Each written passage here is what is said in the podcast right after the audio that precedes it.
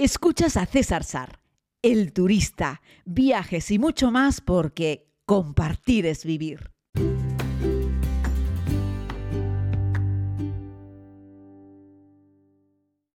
Saludos desde el otro lado a todas las personas que estáis escuchando con regularidad este podcast. Si te acabas de incorporar, te doy la bienvenida. Tal vez has llegado aquí por el título de este episodio en concreto, en el que les propongo hablar de la ruta panamericana. Como sabéis, no me gusta decir mentiras, ni siquiera piadosas. Tampoco me gusta tirarme mucho el rollo. De ahí que la serie se llame El Turista.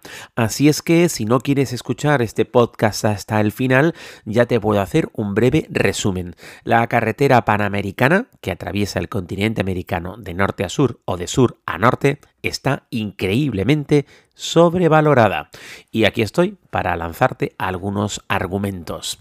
Y es que esta carretera panamericana o ruta panamericana o simplemente panamericana, como dicen algunos, bueno, pues es la unión en realidad de muchas carreteras. Es decir, no es que un grupo de personas se sentasen un día en una mesa y dijesen vamos a construir la carretera más larga del mundo. En realidad se han unido carreteras que ya existían en un montón de países, uniendo el estado más al norte de los Estados Unidos, que es Alaska. Sabéis que Alaska está separado del resto del país por Canadá, que le pilla ahí en medio, y tú puedes tomar una carretera que va de Alaska hacia el sur, que conecta con Canadá, y de ahí conectas Canadá con Estados Unidos. Por cierto, decirte que para los estadounidenses todas las carreteras interestatales de los Estados Unidos lo consideran como parte de la Panamericana, lo cual, desde mi punto de vista, es una solemne estupidez, porque no todas las eh, interestatales de Estados Unidos eh, pillarían bien con la conexión hacia el sur, en este caso hacia México, para continuar la ruta por el continente americano, luego, o sea, norteamericano, luego centroamericano y luego suramericano. ¿no? Pero bueno, dicho esto, eh, hay otra gran ruta de la que les he hablado una vez, pero es de ferrocarril, que es el transiberiano.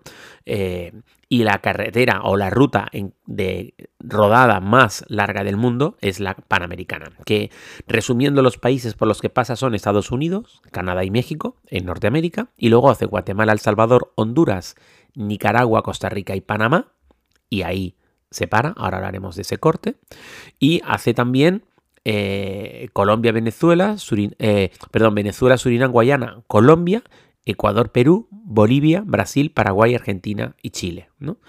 Que en realidad hace Chile y Argentina, no Argentina y Chile, porque esa ruta terminaría en Ushuaia.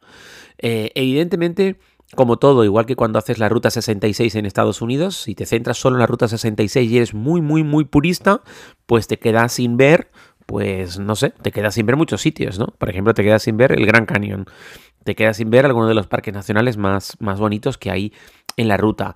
Te quedas sin ver Las Vegas. Las Vegas no pasabas, había que, había, habría que hacer un desvío para ver, ver, Las Vegas, ¿no?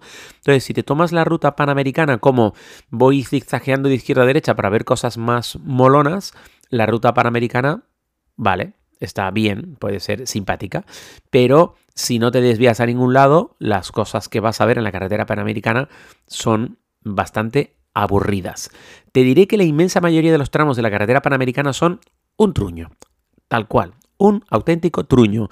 Estamos hablando sobre todo en la parte eh, mexicana, por ejemplo, o en la parte suramericana o muchas partes de la centroamericana, de unas autovías, de unas autopistas, mm, depende del país, mejor o peores, repletas de camiones, repletas de tráfico rodado pesado, que es súper incómodo para conocer, y no son en la inmensa mayoría de la ruta no son unas scenic view, no son una scenic road, no son unas carreteras escénicas, no tienen unas vistas bonitas es muy feo. Como cuando en Estados Unidos también te dije una interestatal que tiene setos a un lado y setos a otro. Por lo menos las interestatales en Estados Unidos son aburridas, pero están limpitas y están adecentadas. Pero cuando haces esta misma ruta, yo que sé, por Colombia o la haces por El Salvador, la inmensa mayoría de las cosas que ves en la propia ruta panamericana. Por favor, que nadie piense que estoy diciendo que los países que atraviesan no merecen la pena, porque todos los países por los que pasa la Panamericana son muy interesantes y yo los he visitado prácticamente todos, no he estado en Surinam y Guayana, pero los he visitado prácticamente todos y les digo que merecen mucho la pena los países, pero la ruta en sí que pasa por la carretera panamericana desde mi punto de vista, no merece la pena. Estamos hablando de 17.848 kilómetros de largo, que cuando lo pasas a un mapa, habréis visto la típica imagen, y trazas una línea desde Alaska hasta Ushuaia, verás que el, tránsito que hace por el continente suramericano te va bien pegado a la cordillera de los Andes, ¿verdad? Por eso te hace toda esa zona eh, con, con, con, con, Ecuador, con Perú, con Chile, con Argentina, va pegado, ¿no? Esta ruta no entra en Brasil, por ejemplo, y cuando hablan de que la Panamericana pasa también por lugares como Venezuela, Surinam o Guayana, o incluso Uruguay, lo cuentan porque son diferentes alternativas a la ruta. Pero si no quieres estar zigzagueando, si no quieres ir de norte a sur, vas a tener que elegir por cuál de estos países pasar. Así es que la lista que te acabo de leer es la lista de todos los países que dicen tener parte de la carretera panamericana. Pero hay muchas veces que son incompatibles. Es decir, tú en esa ruta de la carretera eh, panamericana, si vienes desde la zona de Perú, vas a bajar a Chile y luego pretendes en esa ruta meter Uruguay, que lo tienes ahí al lado de Buenos Aires, o sea, al lado de Argentina, pero en la costa atlántica, vas a tener que atravesar del Pacífico al Atlántico para hacer Uruguay. Con lo cual mm, no tiene mucho sentido, salvo que vayas a entrar a Buenos Aires eh, desde Chile para luego seguir por la, ruta 40 eh, argentina, que también es una ruta muy famosa, y de ahí lances hasta Ushuaia, ¿no?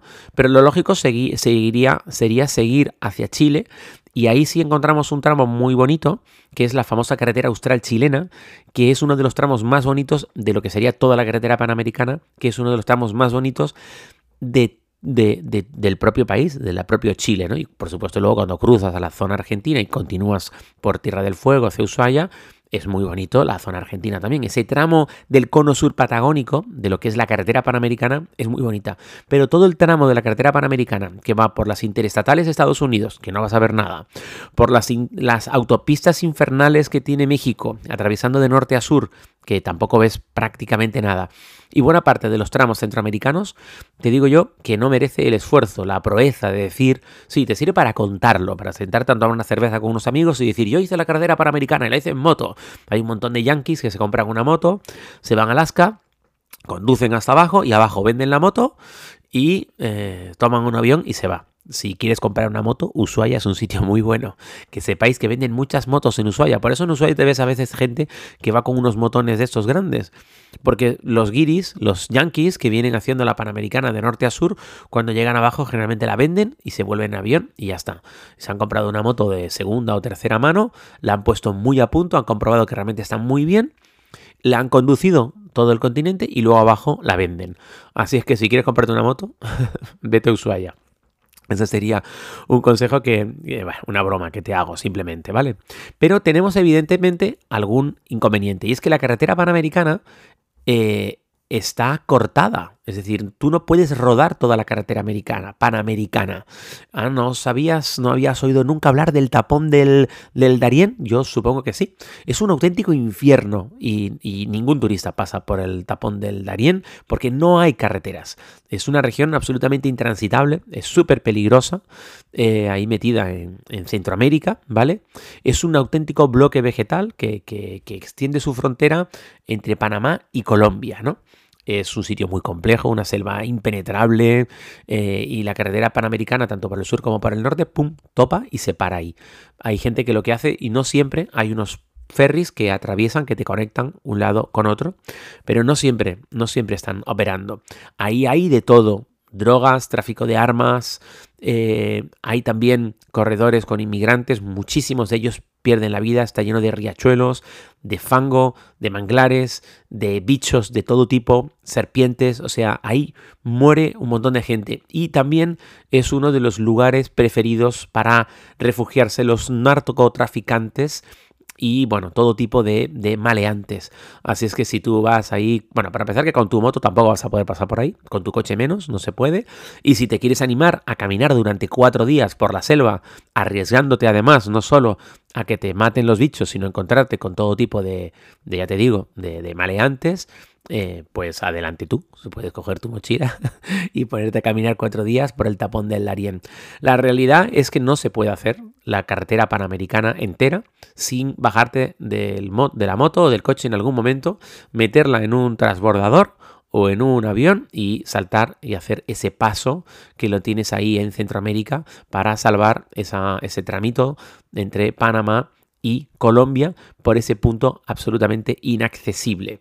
Hay algún proyecto de ver si abren una ruta por el tapón del Darién, pero nadie va a hacerlo porque no creo que los panameños vayan a meter dinero en eso, no les interesa. Y los colombianos podría interesarles, pero no tienen el dinero para hacerlo. Así es que ahí, ahí, ahí lo tienes, ¿no? Eh, así es que, bueno, podríamos hacer un repaso, ¿no? De los lugares que sí se atraviesan en la ruta típica panamericana. Vamos de nuevo de norte a sur. Canadá, Estados Unidos y México, Guatemala, El Salvador, Honduras, Nicaragua, Costa Rica y Panamá. Y de ahí tenemos que buscarnos la vida para pasar de Panamá a Colombia, pero luego seguimos Colombia, Ecuador, Perú, Chile y Argentina. Esa sería la ruta típica de eh, hacer la carretera panamericana. Pero para que no veáis que soy tan destroyer y que te voy a decir que la carretera panamericana es un truño, que lo es, sí pasa por algunos sitios que bueno, que, pueden estar que pueden estar bien, ¿no? Bueno, pues la misma zona de selva, en Panamá, donde termina con el tapón del Darién, eh, hay una parte del principio de la selva que es visitable. Hacen tours para turistas y es muy bonita. Y ahí puedes hacer una ruta un día por, por la selva, ¿no? Eh, en Colombia pues mm, no pasa por sitios muy increíbles, pero pasa, por ejemplo, por, por Popayán, eh, que es una ciudad muy antigua, muy bonita, de estilo colonial, que tiene iglesias muy lindas. Eh, y que bueno, eh, que eso sí, hay que desviarse un poquitito de la carretera panamericana hacia el sur desde la ciudad de Cali, porque la panamericana pasa por Cali. Y en Cali, bueno, puedes parar y bailar un poquito de salsa y comer algo rico y tal. Pero vamos, no sería de por sí un lugar eh, para visitar, ¿no? también tenemos una parada en Quito, ¿vale? Y en Ecuador que es una ciudad colonial muy bonita, y además está rodeada por, volcanes, alguno de ellos lo filmé en la segunda temporada de la serie, y además la ciudad está levantada sobre unas ruinas incas, y, bueno, Quito es un sitio que yo recomiendo, es un sitio bonito, pasa, o sea, la carretera panamericana la atraviesa, y merece la pena ver Quito, yo te estoy intentando buscar sitios especiales. Si ya nos vamos bastante más al sur, en Perú, olvídate de que la Panamericana vaya a pasar por lugares como Machu Picchu, estos sitios, por ahí no pasa, ¿vale? Va pegadita a la costa. Pero pegadita a la costa, en la zona de Perú, tenemos el Parque Nacional de Paracas, que es precioso, es un lugar impresionante. Eh, está esa famosa playa de arena roja que está como hundida y rodeada de un gran desierto de arena amarilla y ahí es donde un mar como verde turquesa rompe, ¿no? Entonces esa fusión de colores, el mar turquesa, las olas blancas sobre una arena roja, esa playa de arena roja rodeada de un desierto amarillo. Hazte una idea, si además te pilla un día sin nubes y con un cielo azul, es un, un, regalo cromático para los ojos espectacular, una belleza increíble. Yo lo he visitado, no lo he filmado para la serie, ni en la primera ni en la segunda temporada, pero sí lo he visitado y es muy bonito y merece mucho la pena. Y la carretera panamericana pasa precisamente bordeando ese Parque Nacional de Paracas en Perú, que es una parada imprescindible. También tenemos, hemos dejado Perú, seguimos hacia el sur, nos vamos hacia Chile y la Panamericana pasa por San Pedro de Atacama, que como ciudad, como pueblo, no merece un pimiento, pero es el punto base perfecto para visitar el famoso desierto de Atacama, los, de, los lagos, las, ah, lo diré, las, cuevas de sal. Eh, la verdad es que es muy, muy bonito eh, toda esa zona desértica de, de, Chile, toda la zona de San Pedro de Atacama. Y podrías hacer una parada y dedicarle un par de días a recorrer el entorno, ¿no? Ojo, ¿eh? ya si te escapas de ahí a Bolivia para ver el Salar de Uyuni, estamos haciendo trampa, ¿eh? ya no estamos haciendo la carretera panamericana. Que puedes usar la panamericana eh, para hacer campamentos bases y luego moverte de forma radial a distintos lugares. Eso ya sería otra historia, otro viaje. Entonces ya no lo llamemos panamericana, llamémoslo viaje por, por América directamente, ¿no? Pero ya te digo, esa parada en San Pedro de Atacama merece la pena. Y la siguiente parada así espectacular en la ruta es el final, que es Ushuaia. eh, que como ciudad ya la he criticado algunas veces, como ciudad en sí no es muy bonita, no es que Ushuaia digas, ay, qué romanticismo Ushuaia, me quedé enamorado de esa ciudad con esas casas de tal, no, no tiene una arquitectura especialmente bonita Ushuaia, ha crecido cuando era un pueblo todavía, pero ahora que es una ciudad, lo que tiene increíble Ushuaia, bueno, el puerto, el glaciar que tiene cercano, que luego pues tiene un montón de lugares muy cerquita, a media hora o una hora por carretera, en esa tierra de fuego que es un auténtico regalo de la naturaleza. El premio de terminar esta ruta panamericana en Ushuaia es un merecido premio. La verdad es que sí. Así es que bueno, eso es lo que quería contaros de la carretera panamericana. Deciros que todos los tramos, bueno, todos, el 90% de los tramos de la carretera panamericana que yo he visto, porque yo he rodado, no, no he hecho la carretera panamericana, pero sí he rodado muchos tramos de la carretera panamericana en diversos países. Y cada vez que yo iba en un coche, metido en un, en un atasco, metido en una carretera infernal, y me decía el guía o el conductor, ah, esto es la panamericana, Yo decía, joder, con la Panamericana. En todos los países en los que he encontrado la Panamericana ha sido generalmente un truño, salvo algunos de los lugares que te he narrado ahora, cuando la Panamericana pasa por lugares tan bonitos como Paracas, en Perú, por ejemplo, ¿vale? Sí. O pasa por, por como, como, te digo, ¿no? Por, por Quito, en Ecuador, o pasa por el desierto de Atacama. Bueno, esos son sitios muy bonitos. Pero no pienses que vas a abrir la boca en Alaska y vas a cerrar la boca en Ushuaia, porque vas a estar durante un montón de días conduciendo por unos paisajes sorprendentes. Vas a pasar la mayoría del tiempo con la ventanilla subida y el aire acondicionado puesto por el calor y por la polución y por el ruido de los camiones que te van a rodear mientras ruedas por esa carretera panamericana. Si tienes poco tiempo y poco dinero, creo que la panamericana no es para ti, al menos no es para mí. Si discrepas sobre esto, déjamelo en tus comentarios. Si quieres hacer cualquier comentario, escríbelo abajo, por favor. Muchísimas gracias por seguir estas historias por el mundo si no sé, si no te ha gustado, em, porque soy como demasiado crítico, también me lo puedes decir, pero me gusta mucho ser de vez en cuando un poco cañero con estos podcasts para poner los puntos sobre las IES, al menos desde mi punto de vista. Un abrazo muy grande, querida comunidad, y regresamos mañana.